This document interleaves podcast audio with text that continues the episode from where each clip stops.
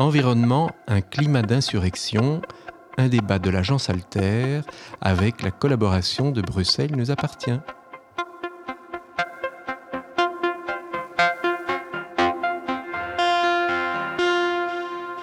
Bonjour et merci de nous rejoindre pour ce débat de l'agence Alter, un débat qui fait suite au numéro d'Alter Eco Environnement, un climat d'insurrection. Aujourd'hui, on parle de menaces écologiques des menaces qui planent au-dessus de notre bonne vieille planète. Et à moins d'avoir passé ces 20 dernières années dans une grotte, mais personne ne peut dire aujourd'hui qu'il n'est pas au courant de ces menaces.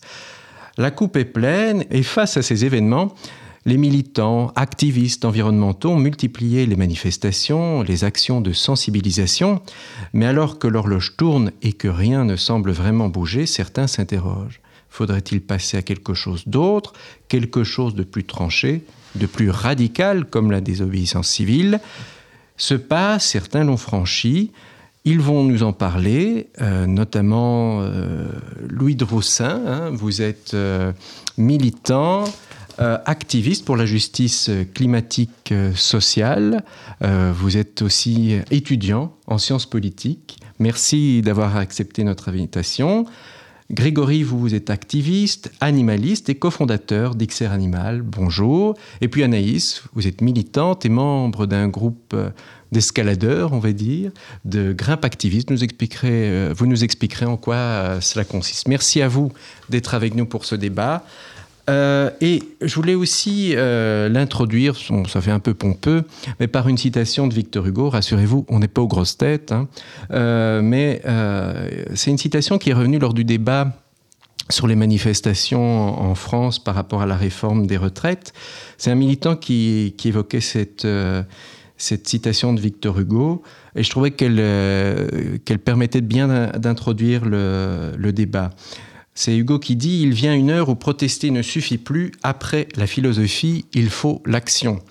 Euh, et justement, cette action, on va, en parler ensemble, euh, avec euh, en effet de voir un petit peu comment, à un moment justement par rapport aux menaces climatiques, aux, changements environnementaux, comment, pourquoi à un moment on devient militant? Parce que tout le monde ne passe pas par cette case-là. Hein. certains se contentent, et ma foi, c'est un choix légitime des élections, mais beaucoup de citoyens aujourd'hui euh, en ont marre, en ont ras-le-bol de, voir une certaine inaction, ne se contentent plus, je veux dire, des rendez-vous classiques, que ce soit euh, des manifestations ou des élections. Justement, pourquoi à un moment on décide de devenir militant sur ces enjeux-là?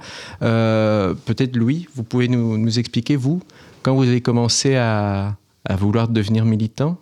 Oui, donc moi, bonjour à, toutes et à tous, heureux d'être là. Et en fait, moi, mon engagement, je pense qu'on peut euh, le structurer en deux grandes phases. La première phase, elle démarre en fin, fin 2018 avec les marches pour le climat, comme beaucoup d'autres jeunes, je pense, de mon âge. C'est ces marches qui m'ont formé et qui sont apparues un peu comme euh, un moyen d'agir concrètement contre le changement climatique.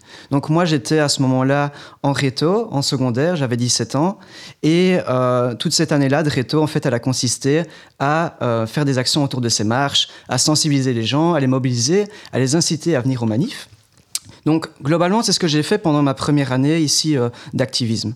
Puis je suis entré à l'université et là, rebelote, j'ai refait la même chose de différentes manières. Ça s'est concrétisé par des descentes d'auditoire, euh, de l'activisme, donc de sensibilisation. Puis est arrivée la crise Covid. Et là, bon, je pense qu'on va encore en parler durant cette émission, mais elle a, constitué, je pense, un moment de rupture pour pas mal d'entre nous, parce que, en fait, c'était plus difficile pour nous euh, de se rencontrer, de sensibiliser les gens, etc. Donc, je vais dire que ça a été en quelque sorte un moment de pause dans la vie de pas mal d'activistes, même si on a continué nos actions. Puis, bon, cette phase n'est pas très intéressante, donc je ne vais pas m'y attarder, mais après la crise Covid, je vais dire mars-avril 2022, eh bien là, je pense qu'on peut considérer que là commence ma deuxième phase d'engagement, où là, il y a plusieurs activistes que je connais, comme Adèle et Charlie, qui ont appelé à, euh, à ce que le climat fasse son retour, entre guillemets. J'ai aussi vu des activistes comme les activistes de dernière rénovation qui ont fait pas mal d'actions à ce moment-là et moi ça m'a un peu titillé. Je me suis dit ah tiens des actions différentes euh, et moi ça m'a tenté, ça m'a un peu interpellé. J'y ai beaucoup réfléchi pendant plusieurs mois et pendant ces mois-là je me suis dit aussi parce que j'en ai entendu parler, est-ce que des actions comme Ende 2, ça pourrait pas aussi être intéressant? J'avais beaucoup de proches qui, euh, qui avaient déjà été. Et je me suis dit, ah tiens, ça me travaille, ça me travaille. Et finalement, j'ai décidé d'y aller. Donc euh, l'été dernier, euh, j'ai été pendant une semaine en Allemagne. Et je pense que j'ai vraiment bien fait. C'est pas du tout mon habitude de partir à l'aventure comme ça, mais je pense que j'ai vraiment bien fait parce que j'ai rencontré là un mode d'action qui, je pense, est efficace. On y reviendra. Et aussi, j'ai rencontré des personnes vraiment incroyables, euh, pas que des Belges, mais aussi des Belges qui, qui étaient notamment euh, dans l'organisation d'une action qui, s'appelle Code Rouge. Et donc, c'est de fil en aiguille, comme ça, que je suis rentré dans Code Rouge, dans l'organisation de, cette action qui a eu lieu en octobre. Et depuis, euh, je suis aussi dans différents collectifs qui prônent le recours à ce genre d'action de désobéissance civile ou plus largement d'action directe. Mmh pour réclamer un changement structurel et systémique. Et vous, Anaïs, vous vous reconnaissez dans le, dans le témoignage de, de, Louis euh, Vous êtes aussi entré, je veux dire, de façon classique par des manifestations ou pas du tout? Vous vous êtes dit, euh, ça, ça ne fonctionne peut-être pas les manifestations. Comment vous, vous êtes devenue euh, militante? Moi, j'ai l'impression que c'était beaucoup plus, beaucoup plus. Enfin, ça m'a pris beaucoup plus de temps pour rentrer là-dedans. j'ai plutôt envie de dire qu'à la base, j'étais militante un peu au sens large sur plein, plein de, enfin, sur plusieurs sujets d'ailleurs mais à 18 ans, je suis partie en Palestine et je pense que là, euh, l'injustice que, que j'ai vue, ça m'a paru évident qu'il fallait en tout cas s'engager politiquement. Donc j'ai vraiment l'impression d'être partie de manière très naïve en me disant j'avais vu plein de choses dans l'actualité sur, euh, sur ce sujet, mais j'y vais neutre. Enfin, je m'étais dit que j'étais neutre et j'y vais euh, sans, sans avis et je verrai bien quand, quand je suis sur place. Et, effectivement, sur place, c'était juste pas possible de ne pas s'engager euh, au vu des injustices dont on, dont on est témoin. Et je pense que ça, c'était un peu le début de, de, mon engagement politique. Et après, ça s'est fait vraiment petit à petit dans mes études. Moi, j'ai fait des études d'ingénieur et, euh, et, là, j'avais des réflexions. Enfin, j'ai commencé à chercher le sens de ce que je faisais. On avait, on a créé un groupe de réflexion sur le rôle de l'ingénieur avec d'autres étudiants parce qu'on sentait bien qu'il manquait cet aspect-là dans, les études d'ingénieur. Et, c'est vraiment petit à petit euh, que je me suis engagée politiquement sur plein d'actions, mais, ici, je parle même pas d'actions de désobéissance civile. Et, c'est après, en arrivant à Bruxelles pour travailler, où là, le, réseau militant est très fertile, où j'ai pu vraiment euh, commencer à connaître euh, des actions, enfin les actions directes et des actions de désobéissance civile, où là je me suis investie. Et en plus, bah, euh, j'aimais bien grimper ça depuis toujours et j'ai trouvé ça très chouette de pouvoir allier mon, plaisir de, grimper avec du coup un, un engagement politique. Voilà. Et vous, Grégory, c'est pas vous faire offense que vous êtes l'aîné hein, dans, dans, dans, dans, ce débat. J'ai eu l'occasion de vous, interroger pour un, pour un article sur l'antispécisme. Et ce que vous me disiez, c'est que vous aviez un long parcours de, de, militant, mais vous êtes revenu ces dernières années, notamment ben, par rapport à des actions, on va dire, plus, plus directes, notamment menées par Extinction Rébellion. Mhm. D'abord au niveau du climat, et puis euh, par rapport à la, la cause animale. Oui, oui, bonjour à toutes et à tous. Oui, effectivement, un peu comme Louis, j'ai eu deux phases euh, dans, le militantisme, mais qui sont un peu plus espacées. Euh, vu que j'ai démarré euh, à, 18 ans, on faisait dans les années fin des années 80 les tours des marchés d'animaux pour traquer les, vétérinaires véreux qui faisaient du trafic de chiens. Et puis il y a eu une pause pendant plus de 20 ans, et je suis effectivement re-rentré par la porte du climat et par la porte de la désobéissance civile directement. Donc la première grosse action d'Extinction Rébellion en Belgique en 2019, la Royal Rébellion. Donc euh, voilà, quand j'ai vu cette action, j'ai dit bon bah c'est maintenant ou jamais. Si on n'y va pas maintenant, c'est un peu tard. Et cette action, en fait, c'était ma première visite en cellule et ça a tout changé en fait. J'ai vraiment vu le, la force, la puissance de la désobéissance civile, d'inverser en fait les rôles. On était euh, en cellule, on était plus de 300 cellules, et en fait, euh, on était totalement libre en fait. On continuait les assemblées populaires, on continuait les débats, et il y avait vraiment une inversion de pouvoir. Et ça a fait vraiment le switch en disant c'est vraiment la voie à suivre.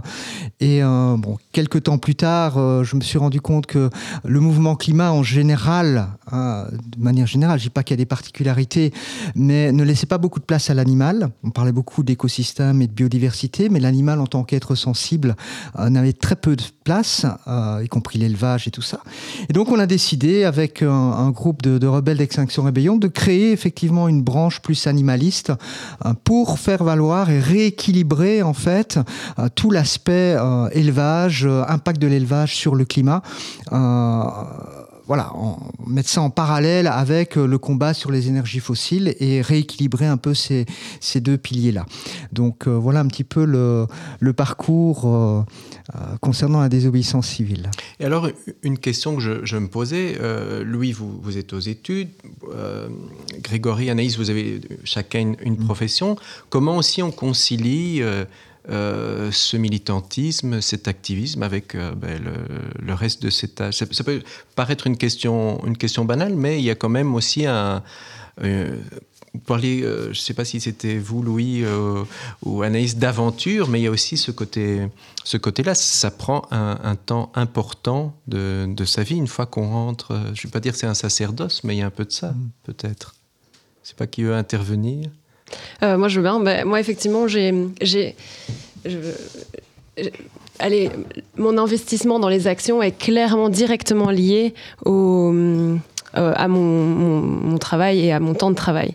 Et donc, euh, par exemple, en début d'année, j'ai essayé de travailler à temps partiel et j'étais beaucoup plus disponible pour ça. Et, puis là, je suis de nouveau à temps, à temps plein et donc je suis un peu frustrée de pouvoir moins m'investir.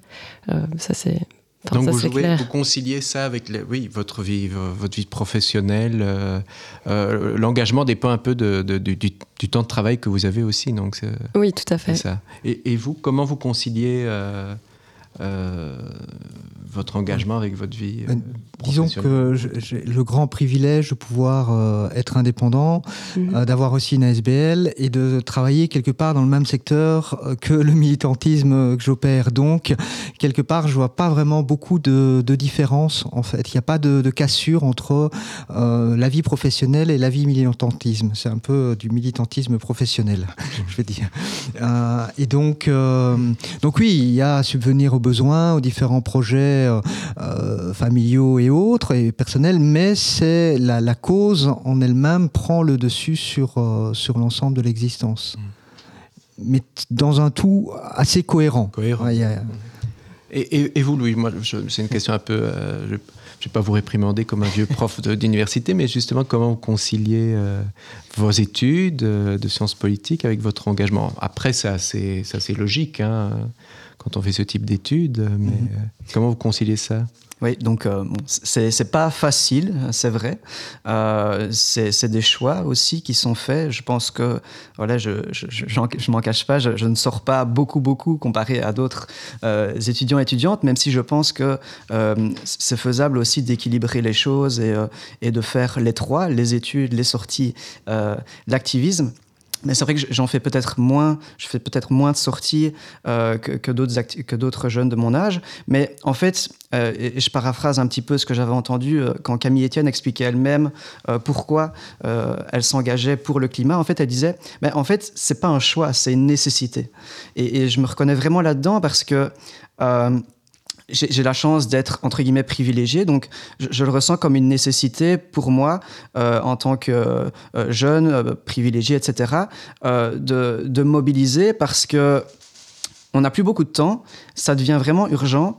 Et en tout cas, moi, je me sentirais vraiment très mal de ne rien faire, ou en tout cas d'en faire très peu, euh, parce qu'il y a une, une éco-anxiété qui est là, avec, euh, euh, on le sait, 6 des 9 limites planétaires qui sont dépassées, dont le changement climatique, euh, et euh, ces conséquences qui sont de plus en plus visibles, euh, que ce soit partout dans le monde, mais aussi chez nous. Hein, euh, je le rappelle, les, les, inondations en Wallonie en 2021, c'était catastrophique et, et, ça se passe donc aussi chez nous, même si en particulier euh, les conséquences du réchauffement climatique vont se faire ressentir et sont déjà ressenties dans les pays les plus pauvres. Mais ça, c'est vraiment une éco-anxiété pour moi, une angoisse, mais il y a aussi une colère une colère parce que face à ces dérèglements, eh ben, la réponse politique, n'est toujours pas là. Et donc, moi, en tout cas, je, je le sens comme une nécessité d'agir pour justement réclamer cette action politique et réclamer un changement de système économique, structurel, systémique, radical.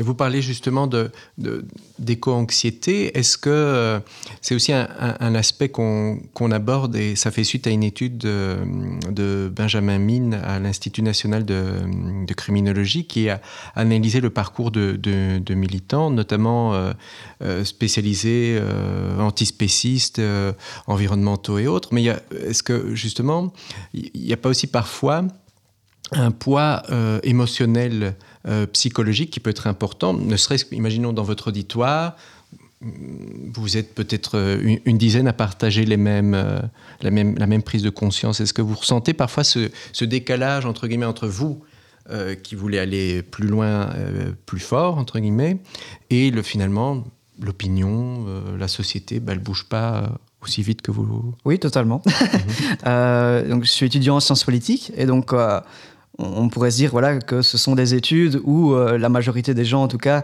euh, sont conscientisés etc mais c'est pas forcément le cas. Et euh, c'est quand même une déception ou en tout cas moi j'essaie de lutter contre ça de sensibiliser justement les gens qui m'entourent.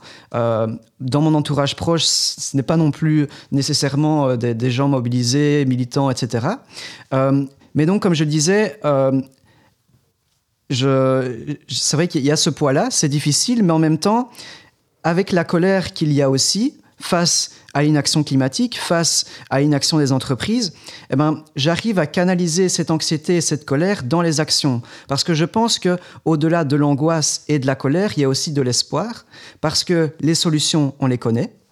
C'est le rapport du GIEC qui le dit, c'est pas moi et ma naïveté, comme aussi disait Camille Etienne, pour la reprendre encore une fois. Et il y a de l'espoir aussi parce que la mobilisation, en fait, elle augmente de plus en plus. On le voit partout, on le voit en France, à Sainte-Soline, on le voit à Lutzerat en Allemagne, on le voit ici en Belgique. Ça prend de plus en plus d'ampleur, il y a de plus en plus de gens. Et pour vous, vous citiez euh, Victor Hugo tout à l'heure, mais je pense que je pourrais aussi citer Victor Hugo et dire rien n'est plus puissant qu'une idée dont l'heure est venue. Et je suis complètement d'accord avec ça parce que je pense qu'on va vers une mobilisation de masse mais que pour ça, il faut encore convaincre pas mal de gens, et on y reviendra peut-être. Mmh. Oui, bien sûr, on va y revenir. Grégory, je vous pose aussi la question, parce qu'il y a euh, chez les militants animalistes, antispécistes, aussi un aspect qui peut être traumatisant par rapport à la violence mmh. euh, euh, que, que, subissent les, les, les, animaux. Justement, comment on travaille, on peut... On, comment dire D'abord, on peut comment on, arrive à être confronté à quelque chose de, traumatisant, c'est le terme que j'utilisais, mais aussi de voir finalement le décalage qu'il y a entre ce que vous vivez et ce que la société continue de faire. Je veux dire, c'est assez horrible. quand on voit l'état l'état actuel à la fois du monde et comment euh, les, les, les, animaux humains euh, traitent les animaux non humains, euh, lorsqu'on enlève les œillères, qu'on garde les yeux ouverts là-dessus avec lucidité, qu'on ose regarder ce qui se passe réellement, le, premier choc, c'est effectivement un traumatisme. il y a des, de l'éco-anxiété, mais ça reste encore l'éco-anxiété. Enfin, moi, je l'ai vécu quand on, on est rentré dans Extinction Rébellion. Ça reste encore un peu à distance. la, souffrance animale et le, choc des images de violence, d'extrême violence, euh, ça prend vraiment au tripes. Donc il y a effectivement un premier, euh, un, premier trauma à surmonter euh, qui est souvent, au contraire de l'éco-anxiété qui, qui, qui, peut bloquer les personnes dans l'action, qui est au contraire, elle va à un moment donné amener la rage, la colère, mais qui n'est pas, qui n'est pas propice à l'action. Euh, moi, j'aime bien dire que la colère, elle est un starter. Euh, elle sert à un moment donné à se, réveiller, dire non, plus jamais ça, et puis d'agir. Mais si on continue à agir dans la colère, ça commence à desservir quelle que soit la cause. Donc il y a une nécessité de, pacifier les émotions, de pacifier la colère. Ça ne veut pas dire pour ça la, renier, au contraire, mais c'est de la transformer positivement en action. Euh, et de pacifier aussi, hein, beaucoup d'animalistes vivent ça aussi, ce dégoût de l'humain à un moment donné. De dire, mais comment est-ce possible de vivre dans un déni euh, comme ça? Comment est-ce possible de dire qu'on aime les animaux et en même temps de participer à une extermination de masse? Parce que c'est ça qu'il s'agit. Hein. on, parle souvent de sixième extinction, mais euh, pour paraphraser euh, Aurélien Barraud, je dirais plutôt que c'est une première extermination de masse délibérée. Et donc, euh, donc il y a un dégoût de l'humain aussi qu'il faut traverser pour se réconcilier aussi avec, euh, avec euh, l'humanité.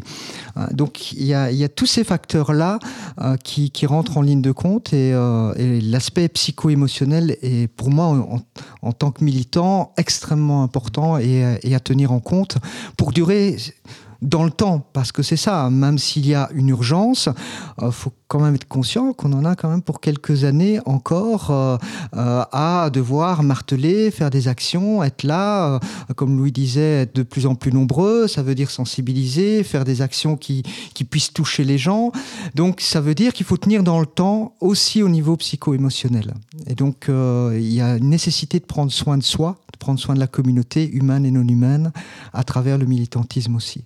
C'est une question importante qu'on n'aborde malheureusement pas souvent, mais je trouvais intéressant de, l'amener au début de ce, ce, questionnement. Vous, Anaïs, aussi, j'imagine que par rapport à une forme d'inaction ou si vos actions n'aboutissent pas comme vous le souhaitez, il y a sans doute de la, de la colère, de la frustration. Comment vous travaillez ça éventuellement pour justement se dire ben, demain je ferai, je mmh. continue euh, malgré tout, malgré les, les difficultés rencontrées?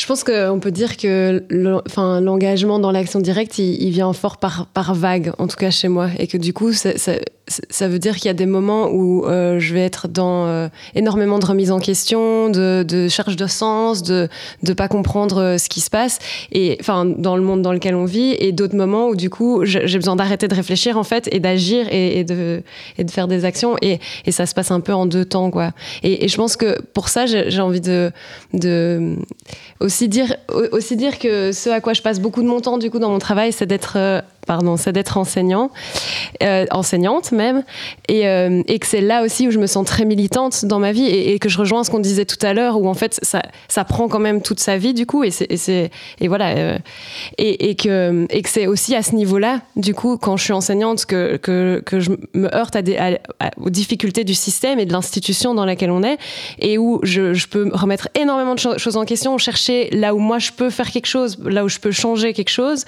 et, et, et parfois ça, fatigue et ça, ça, met un poids énorme, effectivement, euh, euh, de.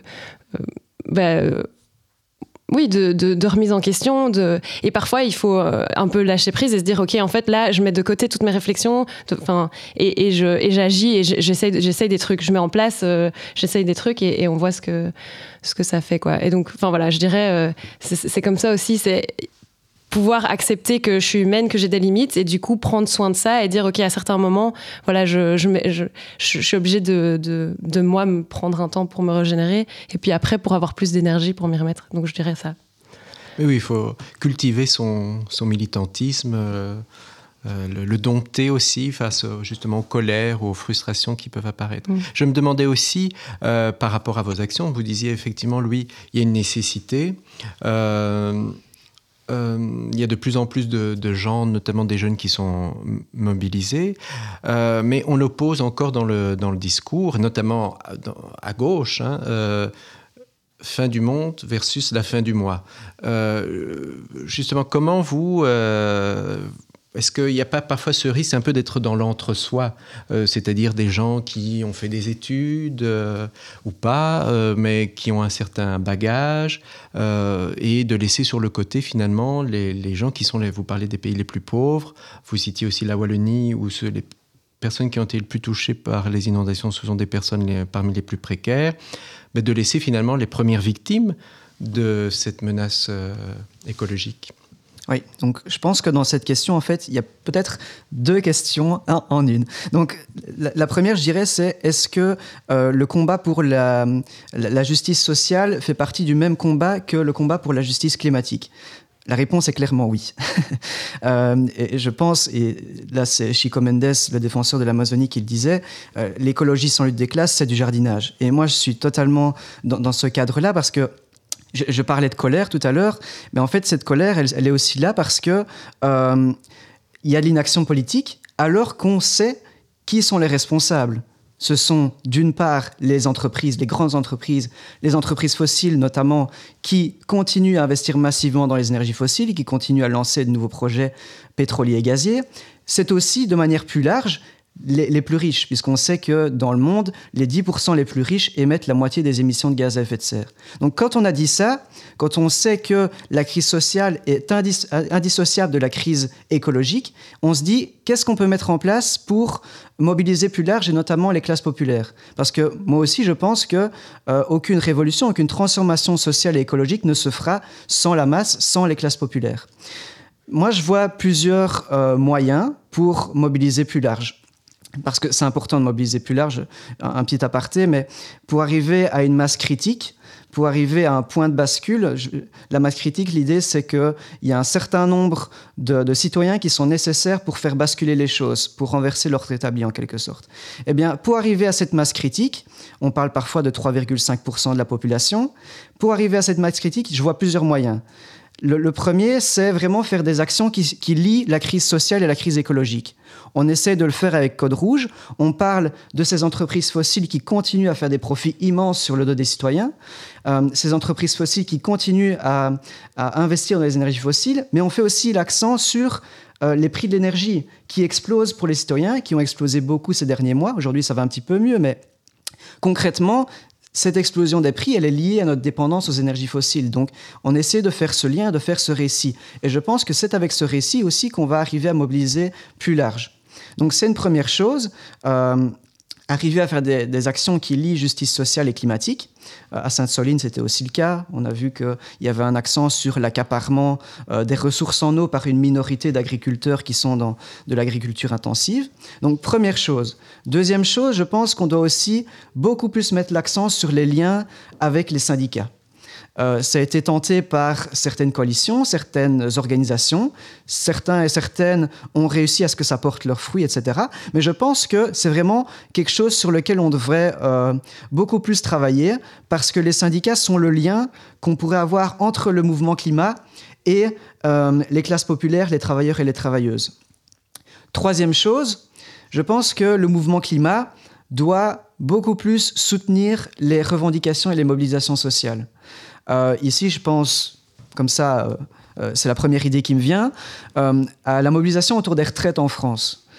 c'est une mobilisation sociale à la base, mais on voit que beaucoup d'activistes climat euh, se sont joints à la cause. Et on voit des, slogans vraiment très intéressants de retraite, climat, même combat. Euh, moi, j'ai beaucoup aimé ça parce qu'en en fait, il ne faut pas voir ça dans une vision instrumentale de se dire ces gens ne sont venus que parce que euh, le la réforme des retraites va avoir un impact climatique. Non, ces personnes sont venues parce qu'elles voulaient dire, en fait, toutes les mesures antisociales ou presque ont des liens avec la crise écologique. Les deux crises ne font qu'une. Euh, et, je pense que ça, c'est important de le dire. Et je pense que c'est comme ça qu'on arrivera à mobiliser plus de gens, notamment les classes populaires, parce que c'est prouvé par les psychologues du climat. Pour mobiliser largement, il faut jouer sur les valeurs des gens et ce qui touche à leur quotidien. Pas en leur donnant des chiffres euh, de euh, les émissions vont augmenter de tel pourcentage, blablabla. Les gens ne veulent plus de cela. Ils veulent des choses qui touchent à leur quotidien. Et je pense que c'est ce qu'on doit proposer aussi dans les actions. Et vous, Anaïs, je voyais opiner euh, à ce que disait Louis, mais justement, comme enseignante, est-ce que c'est pas aussi un moyen euh, qui n'est pas du tout modeste, qui est vraiment, c'est l'un des plus beaux métiers au monde, être enseignant. Euh, mais justement, là, de toucher des gens, des jeunes, qui n'ont peut-être pas cette conscience, qui ne viennent peut-être pas d'un milieu instruit ou qui a les, codes, entre guillemets, qu'on attend par rapport à la à la mobilisation en fait, de, militer. Est-ce que vous travaillez parfois sur ces, ces, enjeux-là? Euh, Si oui, euh, comment? Oui, oui, tout à fait. Euh, donc moi, je suis effectivement enseignante à Molenbeek, donc dans, dans, un quartier plutôt populaire. Et c'est effectivement là aussi que j'y trouve du sens, clairement. et...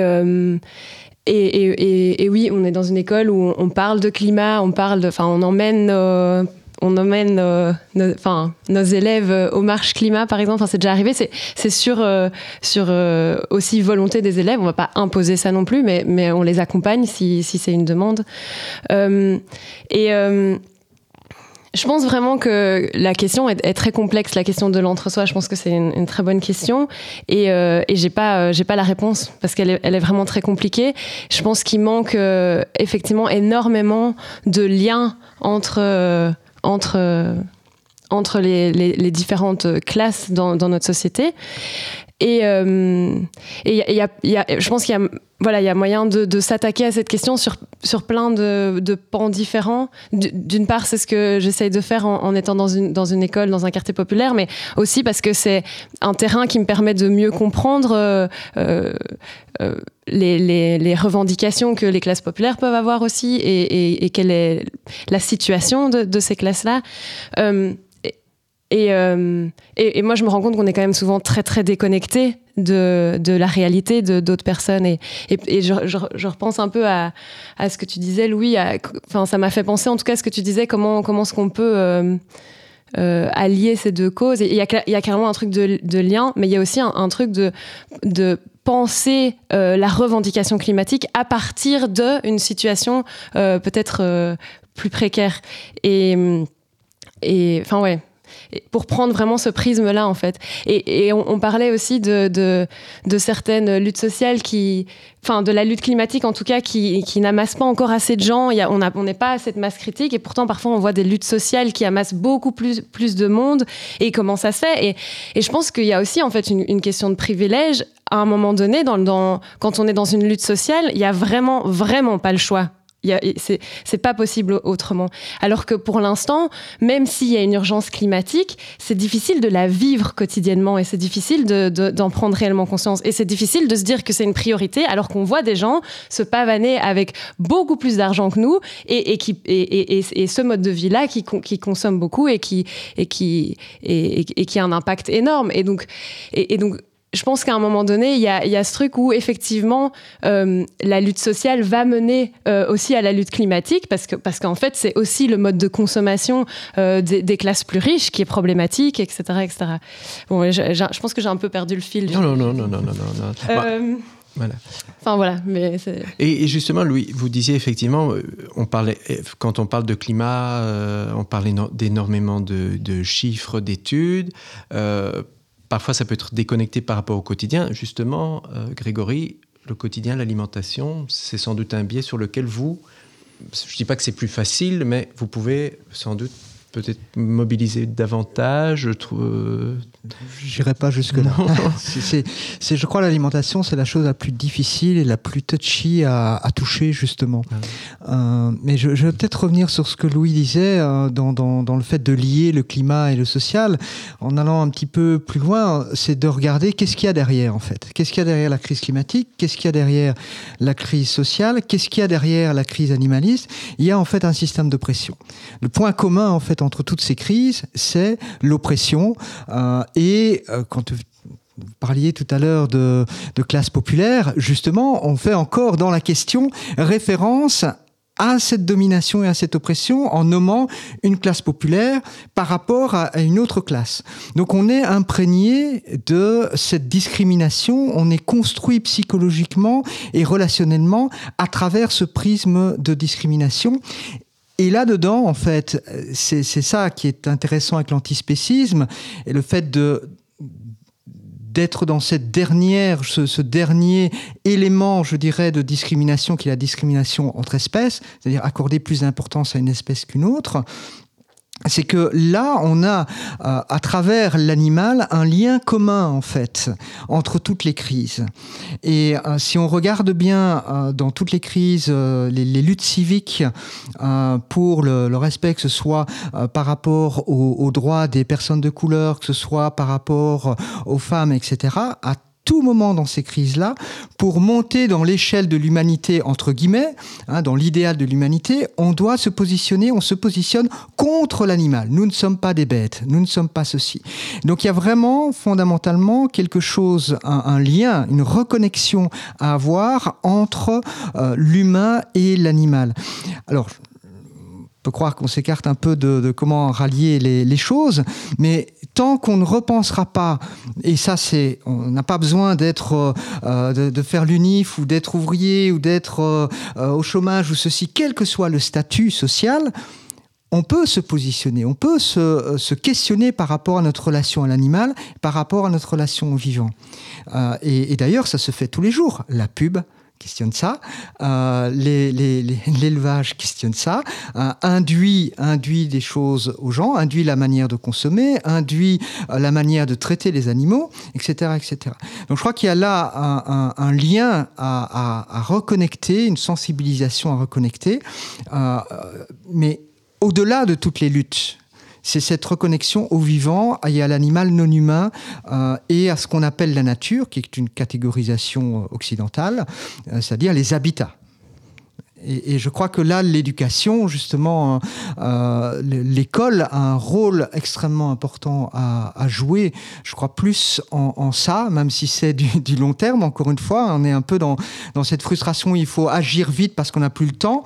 Et en même temps, euh, il faut bâtir sur le long terme aussi. Il faut bâtir d'autres croyances, d'autres modes de relation. Et là, l'école a, un rôle vital, l'enseignement a un rôle vital à jouer. Et je crois que l'activisme, en fait, est, il doit commencer là, euh, à l'école. Euh, au niveau de l'éducation. Au niveau de l'éducation, au niveau de l'ouverture du sens critique. Parce que si on regarde euh, les milieux, entre guillemets, populaires ou les écoles, entre guillemets, professionnelles, on apprend les gens à être productifs dans un système de croissance infinie et, capitaliste, etc. On n'apprend pas les gens à devenir critiques et à se poser des questions sur, oui, mais est-ce que c'est ça que je veux comme mode de relation au vivant, à, la nature, à la planète et donc là, il y, a, vraiment pour moi un enjeu qui dépasse en fait toutes les, classes et toutes les luttes, qui est un enjeu de, conscience en fait et, d'évolution de l'humanité dans quelque chose de plus, de plus interdépendant, de plus uni avec nos habitats et, nos, nos, frères et sœurs euh, non humains.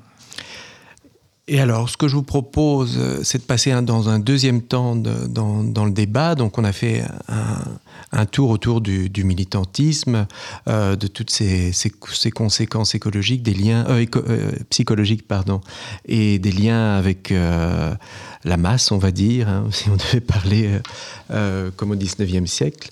je vous propose maintenant de voir un petit peu comment on milite, quels sont les modes d'action? Ce qu'on peut constater, c'est que ce sont souvent, même si des termes reviennent comme l'action directe, la désobéissance civile, chaque mouvement, chaque militant a généralement sa propre euh, définition, en tout cas sa, sa, propre manière de faire. Est-ce que euh, justement par rapport à euh, Louis, je, commence par vous, mais vous parliez effectivement, vous avez commencé votre militantisme par les manifestations. vous avez évoqué effectivement la crise Covid qui a été un frein pour tout le monde. Aujourd'hui, vous êtes plus dans des actions de désobéissance civile. Est-ce que c'est aussi parce que vous avez constaté que les manifestations, bien, ça s'épuise à un certain moment et par rapport à l'urgence que vous citiez, c'est un moyen peut-être plus dynamique, euh, spectaculaire aussi pour attirer l'attention de l'opinion, des médias. Est-ce que c'est un, comment dire, un raisonnement que vous avez fait aussi? Oui, donc tout d'abord sur les marches, euh, c'est vrai que moi je viens de là, entre guillemets, euh, et euh, contrairement à ce qu'on pense et ce qu'on dit parfois, les marches ont eu leur utilité. Sur plusieurs aspects, je vois d'abord le fait que ça a participé à mobiliser un tas de gens qui sont toujours là dans les mouvements. Euh, moi, je, fais partie de ces gens-là, mais je pense qu'on a un certain nombre à être toujours là, à être toujours mobilisés. Ça a participé aussi, deuxième chose, à une sensibilisation de l'opinion publique au sens large. Euh, je pense que les études d'opinion le montrent. Euh, à partir de ce moment-là, il y a une sensibilisation de la population dans son ensemble, et ça, c'est vraiment important.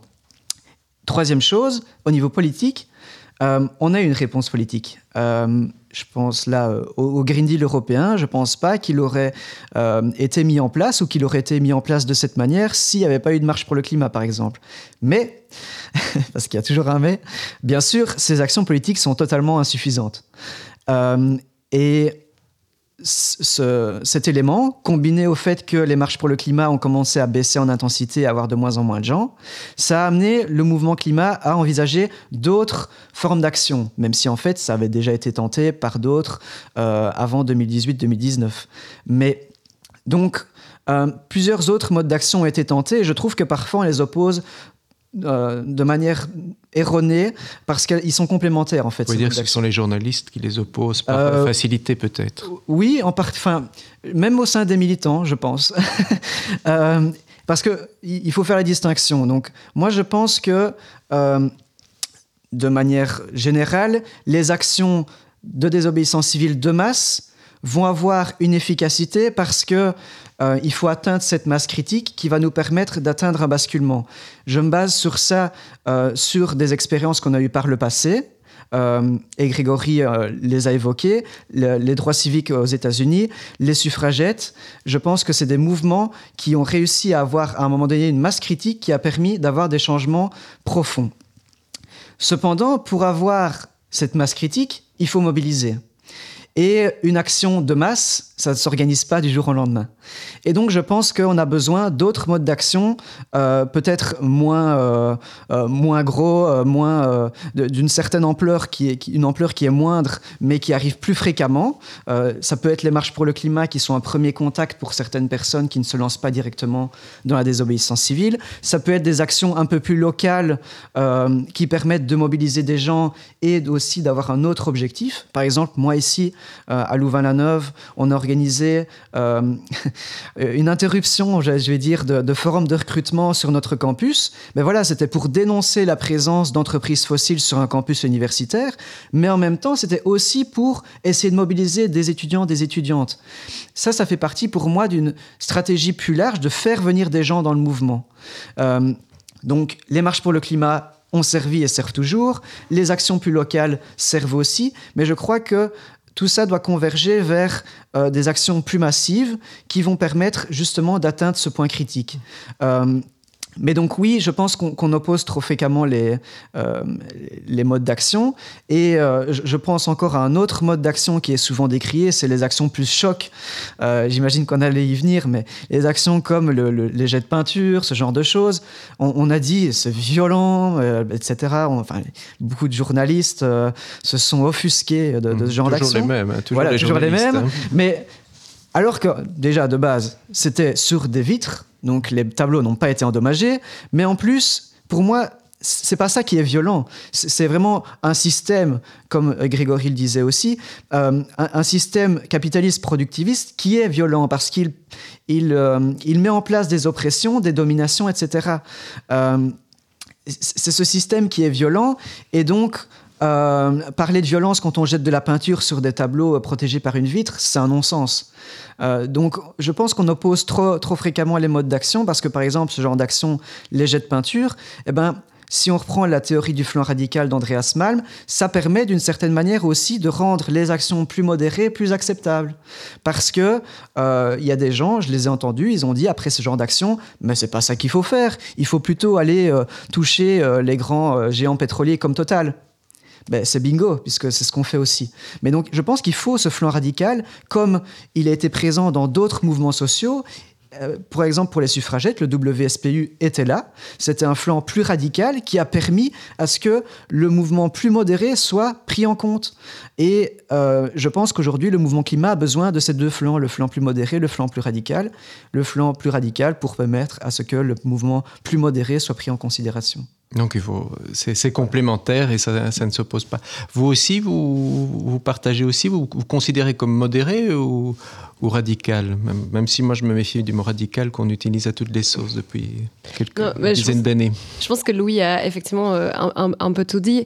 Euh, euh, J'allais dire, moi je crois aussi en la pluralité des moyens d'action, mais au-delà d'une croyance, en fait, si on regarde l'histoire des, des, luttes sociales et, et dans, par le passé, c'est effectivement comme ça que, comme ça que ça marche. Il y a, il y a toujours des luttes plus radicales, entre guillemets.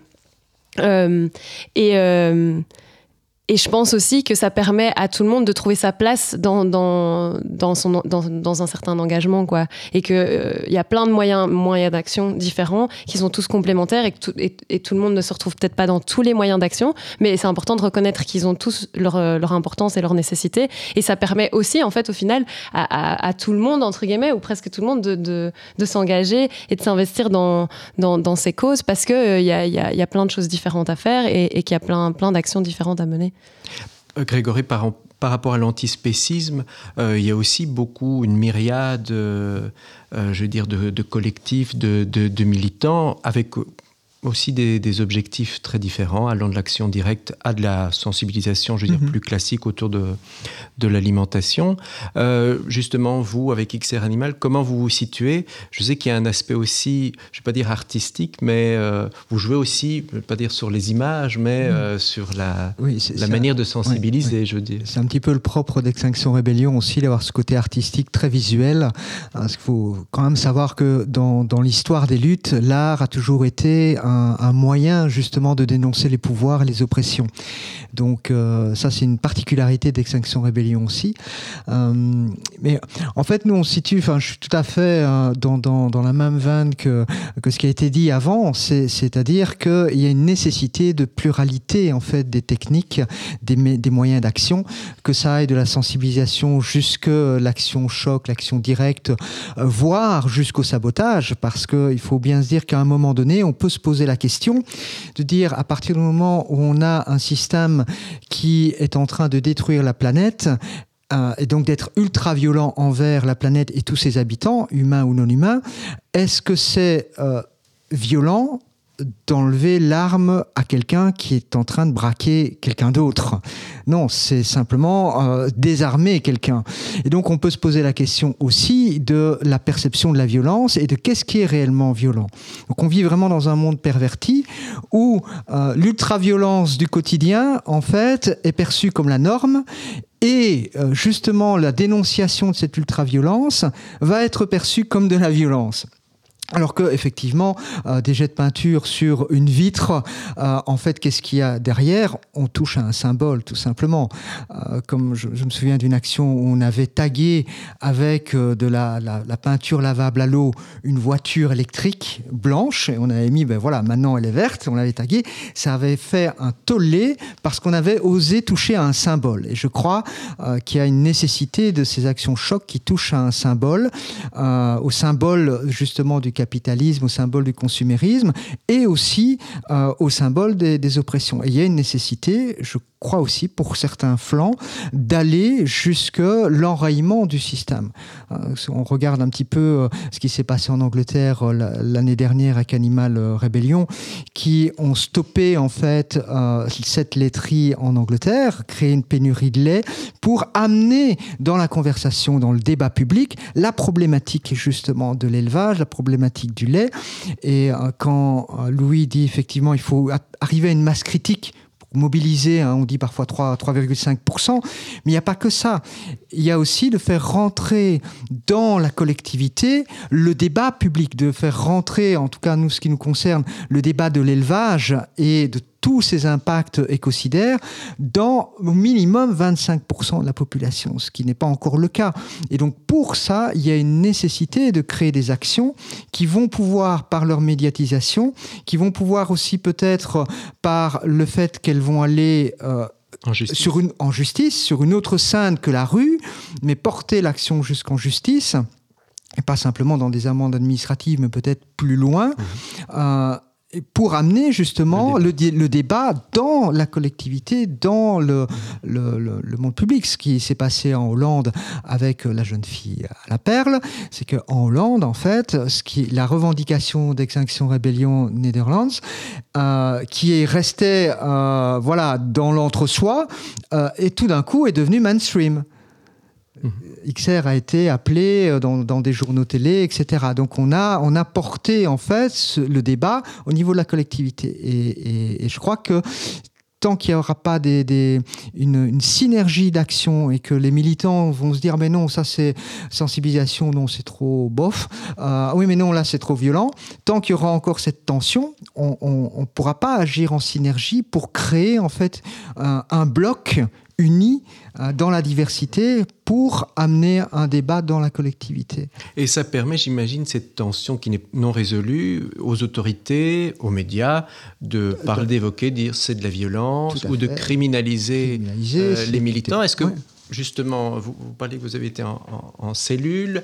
Par exemple, par rapport à une action euh, d'extinction, rébellion d'XR Animal, jusqu'où est-ce qu'on va on attend l'arrestation, parce que parfois aussi, quand on est confronté à certains milieux, je pense aux éleveurs, il y a eu des cas, il y a aussi une violence qui peut se retourner contre les militants, jusqu'où on s'arrête, parce qu'aller en justice, c'est aussi des moyens.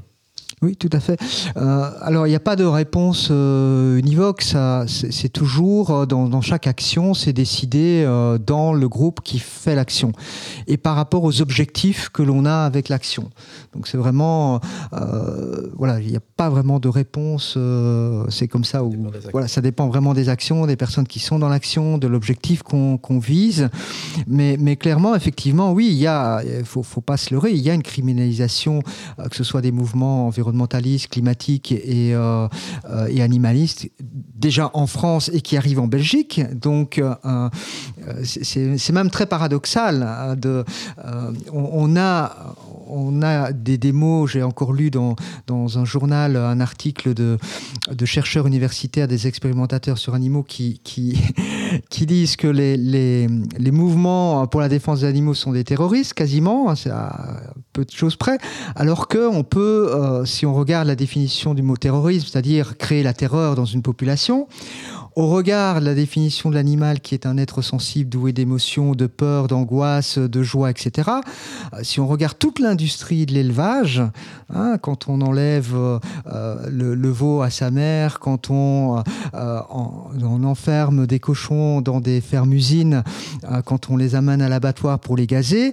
on peut se dire, mais est-ce que c'est pas du terrorisme, ça hein? Quand on construit une route pour... voilà, il y a un projet avec Péridesa de construire une nouvelle route qui va euh, détruire toute une partie de la biodiversité, je ne sais pas combien d'hectares vont être détruits. Est-ce que c'est pas du terrorisme envers des animaux oui, Il y a une inversion des normes qui se fait, mhm. et simplement parce qu'il y a une idéologie sous-jacente qui est le spécisme, et qu'on considère que l'animal est, est, une chose euh, mhm. voilà, inférieure à, l'humain, est encore un objet, alors que la science dit non, non, pas du mhm. tout. Euh, par cette idéologie-là, en fait, on en vient à faire vraiment des actes de terrorisme. Si on faisait ça à l'heure actuelle euh, à des personnes en Belgique, on serait, ces entreprises-là seraient considérées comme entreprises terroristes, ce qui n'est pas le cas du tout donc il y a vraiment une inversion des normes et je crois qu'on doit, on doit lutter contre, contre ça euh, en, continuant à, à, faire les actions qu'on estime être les plus justes, même si elles, elles sont perçues comme violentes. L'histoire euh, dira qui a raison. Hein. Euh, et vous, vous considérez euh, tous les deux, Anaïs et Louis, comme des, extrémistes. C'est vrai que c'est parfois l'étiquette hein, qui peut revenir, euh, le sentiment que ce, sont des actions, même si c'est symbolique, violentes, parce que peut-être simplifiées ou réduites vraiment au côté spectaculaire aussi. Hein, l'image joue beaucoup là-dessus. Vous avez le sentiment d'être un extrémiste? Euh, ben, en fait, euh, je suis assez d'accord avec euh, ce que Grégory mentionnait, c'est-à-dire le fait que on a une inversion des valeurs et il faut lutter contre ça et montrer que, comme je le disais, ce qui est extrême, ce n'est pas ce qu'on fait, mais ce qu'on dénonce. Et il y, a une citation qui est, je trouve, très belle de Elder Camara, qui est un, un évêque brésilien, qui disait Il y a trois sortes de violence. La première, mère de toutes les autres, est la violence institutionnelle celle qui légalise et perpétue les dominations, les oppressions et les exploitations, celle qui écrase et lamine des millions d'hommes dans ses rouages silencieux et bien huilés. La seconde est la violence révolutionnaire, qui naît de la volonté d'abolir la première. La troisième est la violence répressive, qui a pour objet d'étouffer la seconde en se faisant l'auxiliaire et la complice de la première violence, celle qui engendre toutes les autres. Il n'y a pas de pire hypocrisie que de n'appeler violence que la seconde, en feignant d'oublier la première, qui l'a fait naître, et la troisième qui la tue. Donc moi je trouve que ça résume parfaitement ce qu'on vit actuellement. Je, pense à la situation française parce que voilà on est belge, on est belge francophone donc on a un petit peu ce, biais d'être tout le temps centré sur la France, mais euh, on n'arrête pas de dénoncer euh, tous les jours. Quand je regarde pas mal les, médias français, même les médias belges, ah il y a eu des violences euh, aujourd'hui dans les manifestations, blablabla. Euh, on parle presque jamais des violences policières qui pourtant sont vraiment spectaculaires. Et on ne remet pas en cause le système en tant que tel, finalement. Et je, pense que c'est vraiment ça qu'on doit arriver en tant que militant, militante, c'est d'arriver à ce que l'opinion publique se dise bien que ce qui est violent, ce qui est extrême, c'est le système en tant que tel qui permet les oppressions, qui permet les dominations, et, euh, etc. Donc je pense vraiment qu'il y, a un travail derrière là qui est vraiment de, l'ordre de la bataille culturelle, si je puis dire, euh, d'arriver à inverser ces normes et d'élargir la fenêtre d'Overton, de dire qu'en fait, ce qui est acceptable, c'est ce qu'on fait aujourd'hui. Et, je suis aussi d'accord avec le fait que l'histoire montrera qu'on est justement du bon côté de l'histoire. Mais pour ça, il faudra vraiment avoir un récit convaincant. Et pour ça, je pense qu'il va falloir passer par euh, un, récit qui allie justice sociale et climatique, comme je disais, pour brasser large. Et vous, Anaïs, par rapport à cette étiquette qui colle euh, parfois d'extrémisme, euh, sachant aussi que pour euh, certaines autorités, Interpol par exemple, certains mouvements antispécistes ou euh, environnementaux sont considérés comme terroristes. Mhm. Oui, bah, moi je ne, m'identifie pas du tout comme extrémiste pour tout, pour tout ce qu'on vient de dire, quoi, parce que je trouve ça un peu facile de, de, toujours euh, nommer la violence d'un côté et, jamais de l'autre. Et, c'est ce qu'on a dit en fait, hein. il y, a systématiquement une inversion. et moi je le ressens très fort, par exemple, même euh, au quotidien à l'école, où on est dans une institution, et, et, euh, et, et quand on va euh, punir des élèves, etc., on va, toujours parler de la violence qu'a utilisé l'élève, mais on va jamais parler de la violence de l'institution qui l'a mis dans une telle situation. Et, ça, c'est quelque chose de quotidien dans l'institution scolaire. Et, je pense que ce raisonnement-là, on peut l'appliquer à énormément d'institutions, enfin, quelles qu'elles soient.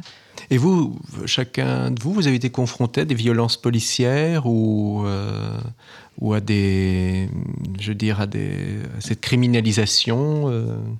Grégory, vous évoquiez que vous avez été en, cachot. Euh. Oui, oui, mais sans, sans, trop de violence, hormis le fait d'être resté trois heures ligoté à terre sur le sol mouillé. Mais, autrement, mais c'était la première fois? C'était la première fois, oui. Et vous disiez justement que ça avait été, c'est moi qui, c'est encore un défaut de journaliste de dire épreuve, mais en tout cas que ça avait été un décisif. C'était, oui, oui, oui, oui, non, non, pas parce que c'était euh, violent, mais parce que justement ça a permis de se rendre compte que, en fait, le fait de, de, choisir délibérément d'aller jusqu'à euh, la prison euh, inversait totalement le rapport de pouvoir la police, l'État, le, système n'a plus le pouvoir parce que délibérément, ce qui, ce qui lui estime être le pouvoir suprême, c'est-à-dire priver quelqu'un de sa liberté, en fait, est totalement inversé qu'on recherche à un moment donné de pouvoir aller jusque l'arrestation et d'être, de profiter en fait de ce privilège-là d'être, de pouvoir se faire arrêter.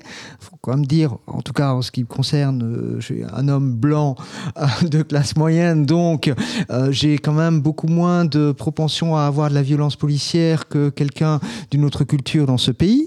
Et donc ce privilège-là, je peux l'utiliser.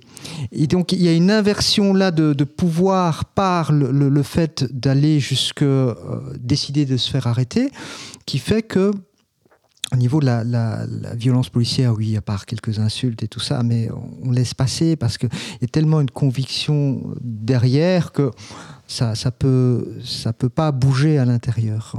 Mais je, sais que c'est un privilège, et c'est un privilège aussi d'Extinction Rébellion, qui, de par la police, est vu comme un mouvement totalement non violent. Euh, si, si, certains mouvements sociaux faisaient le dixième de ce qu'Extinction Rébellion fait parfois, euh, il y aurait de la violence policière. Donc il y a aussi une, culture en fait euh, policière qui fait que certains mouvements vont être euh, plus ou moins bien traités. Plus ou moins bien traités. Et on sait que, bah voilà, si les policiers traitent mal l'extinction rébellion, il y a les avocats derrière, il y a les trucs, il y a la médiatisation, il y a tout un système qui, parce qu'on recherche ça aussi quelque part dans la désobéissance civile, d'amener l'État en fait à devoir se positionner publiquement et au niveau de la justice. Et donc il y a un autre comportement des policiers envers extinction rébellion, envers d'autres d'autres mouvements.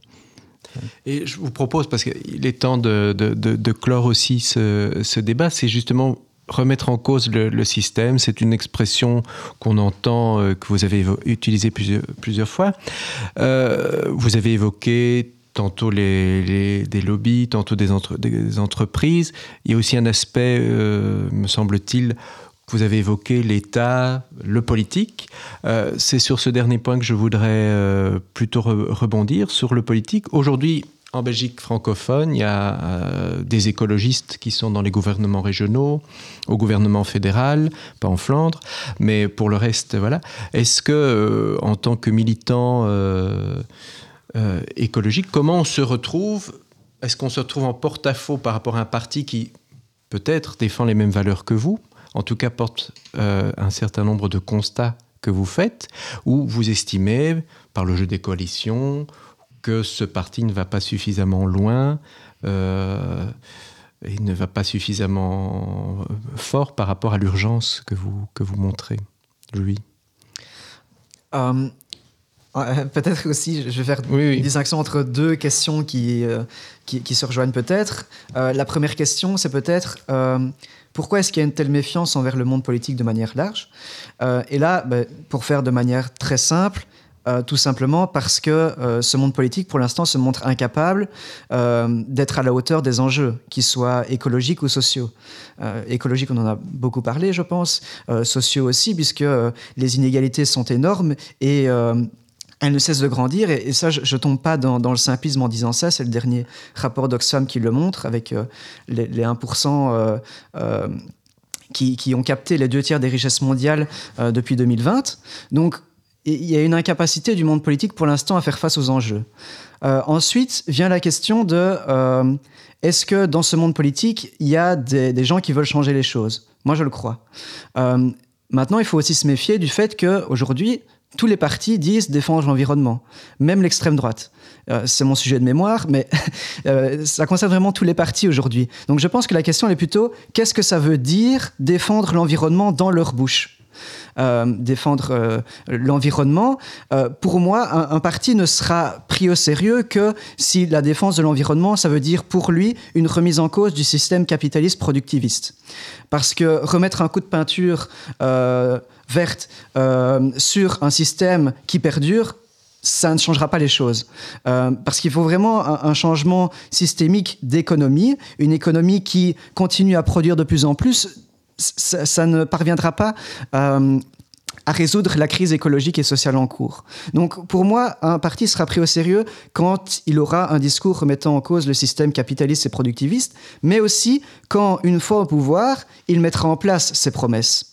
Et là, c'est peut-être là que le bas blesse pour l'instant, c'est que certains de ces partis euh, ont un discours qui remet en cause le système productiviste capitaliste, euh, mais une fois au pouvoir, c'est plus compliqué. Euh, il y a la question, c'est vrai, des coalitions qui empêchent de mettre en place un programme total. Euh, mais je pense qu'il y a vraiment un travail qui doit être fait beaucoup plus fort, de manière beaucoup plus forte, des partis et des euh, figures politiques qui sont sensibles à ces causes, pour vraiment exiger que ces mesures elles soient prises. Je pense vraiment qu'il n'y a, pas assez de radicalité aujourd'hui, de manière générale, dans ceux qui se disent défenseurs dans l'environnement je, parle de la gauche de manière générale parce que je, pense que euh, une vraie écologie ne sera que de gauche, une écologie de droite n'arrivera pas à relever ces enjeux. Mais de, manière générale, je pense vraiment qu'il euh, y a des gens de bonne volonté et euh, il faut aussi arriver à créer un discours dans l'opinion publique, faire monter ce discours pour qu'aux élections, on ait plus de ce genre de personnes qui soient élues, pour justement les avoir comme alliés au sein des gouvernements, des parlements. Euh, parce qu'il faudra aussi ce monde politique avec nous. Mais donc, euh, j'essaie de voir plus large.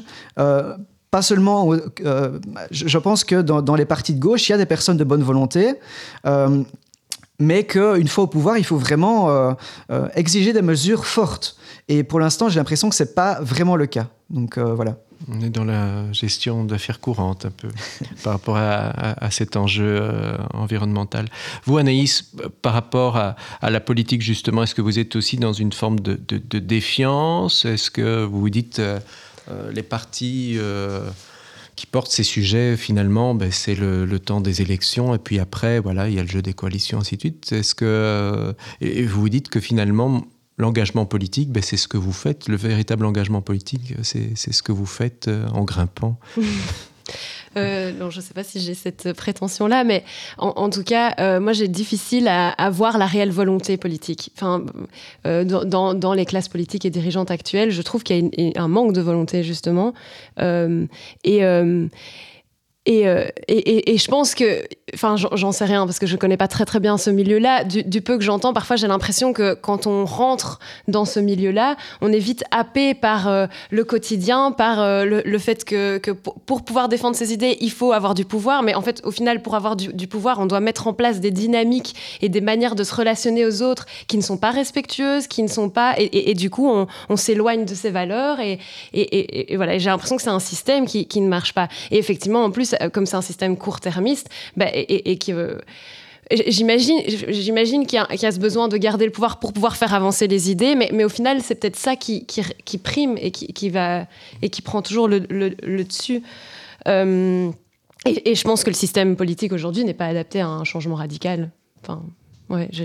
Est-ce que vous parlez de court-termisme, mais est-ce qu'il n'y a pas aussi le temps politique, le temps parlementaire, c'est aussi un, un, temps long Et je me permets de, de la citer, c'est Victoria Ostrat que nous avons interrogé euh, euh, pour Alterico, qui nous disait, qui pensait qu'en un mandat euh, d'élus euh, bruxelloise, donc Victoria Ostrat, je fais une incise, c'est la, la, seule élue animaliste belge, hein, elle est au, au, Parlement bruxellois, et elle pensait qu'en un, en un mandat de 5 ans, elle allait pouvoir porter à une série d'enjeux, elle se rend compte que le temps parlementaire mmh. est tellement lent qu'il faudra sans doute euh, pour elle se, se représenter. Est-ce que vous aussi, vous, par rapport à ce, temps, à la politique, à ce qu'on a dit, entre garder le pouvoir pour porter les causes, mais ça prend du temps. Comment vous vous situez euh, par rapport à ça? Vous vous dites, il faudrait, par exemple, vu qu'il y a des élus animalistes, enfin il y en a une, mais il y a, il y a plusieurs expériences à mmh. l'étranger en tout cas, avec de, de, de, des partis plus, plus forts en tout cas. Est-ce qu'il faut constituer aussi un parti animaliste pour porter euh, votre combat ou vous vous dites non, passons par, euh, par l'action directe, la, la, la désobéissance okay. civile. Euh, je, je, vais, je, vais, répondre en, en plusieurs temps. Ouais. Euh, je crois que fondamentalement, à long terme, quand je dis long terme, c'est 10, 15, 20 ans, il faut en terminer avec les partis politiques c'est de revenir vraiment à une démocratie directe, citoyenne, participative, et terminer avec la partie, la partie crassie. Voilà, on termine avec ça. Donc ça, c'est en tout cas moi une vision à long terme. Euh, si on veut vraiment une émancipation et euh, une émancipation de la politique par rapport à tous les lobbies, par rapport aux entreprises, par rapport euh, à, prendre des décisions directement par rapport aux enjeux euh, climatiques, euh, sociaux, animalistes d'une région, il faut que ça, le pouvoir revienne à la région. Hein, que ce soit un bassin, on parle beaucoup de bassin de vie aussi, donc euh, que le pouvoir revienne là. Et donc pour ça, il faut changer effectivement, euh, supprimer les partis et revenir vraiment à, un autre mode de, politisation et de responsabilisation des citoyens. Mais ça, c'est une vision à, à, plus long terme, et c'est sur cette vision-là aussi qu'œuvre Extinction Rébellion avec la demande pour les assemblées citoyennes. Maintenant, à court terme, euh, il y a, euh, je crois, une nécessité, comme disait Louis, il y a dans les politiques des hommes et des femmes de bonne volonté, comme partout, euh, et l'inconvénient, c'est qu'ils sont pris dans un système. Une fois qu'ils rentrent en politique, il y a les, les, affaires courantes, il y a voilà le fait de garder le pouvoir, de faire des coalitions et tout ça. Donc, je crois qu'il y a une nécessité citoyenne à l'heure actuelle de mettre la pression et de continuer de renforcer la pression sur les hommes et les femmes politiques, pas seulement sur la classe politique, mais sur certains hommes, sur certaines femmes politiques, pour les amener en fait à respecter leurs convictions et à amener de changements et à avoir, bon, Victoria Ostrat, on en parlait, a cet avantage qu'elle est indépendante et donc elle a son franc-parler et elle ose dire les choses, elle ose poser les questions qui font mal, etc.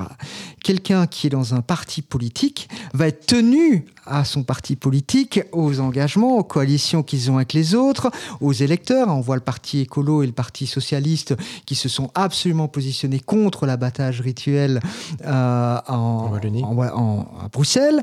Donc, ah oui, contre, oui, oui, et pour en Wallonie. Et pour en Wallonie. Donc, oui, oui. il y a... Euh, euh, non, pour, pour, pardon, pour, pour hein, oui, oui. effectivement, pour, je me suis trompé. Et donc, tout ça pourquoi? Parce que il y a euh, la peur de perdre l'électorat. Donc on est dans une logique où l'important n'est plus la cause pour laquelle on est rentré en politique, mais de garder le pouvoir, de garder l'électorat par rapport à un parti. Donc ce système-là doit, doit céder la place et, euh, et avant qu'ils ne cèdent la place, il ben, faut, faut, mettre la pression, c'est aux citoyens de mettre la pression sur les hommes et les femmes politiques pour, pour les amener à, changer, à respecter leurs changements. Ben, ce sera le, le mot de la fin. Euh, merci en tout cas à, mes intervenants euh, d'avoir euh, contribué à cette discussion. Merci à vous de nous avoir suivis. je dois remercier au passage Flavien Gillier, donc de Bruxelles nous appartient pour la technique. et vous retrouverez le mois prochain un autre débat de la revue Alterico. À signaler aussi que ce débat a été rendu possible grâce au soutien de la Loterie nationale et de la Fédération Wallonie-Bruxelles. Merci et à bientôt.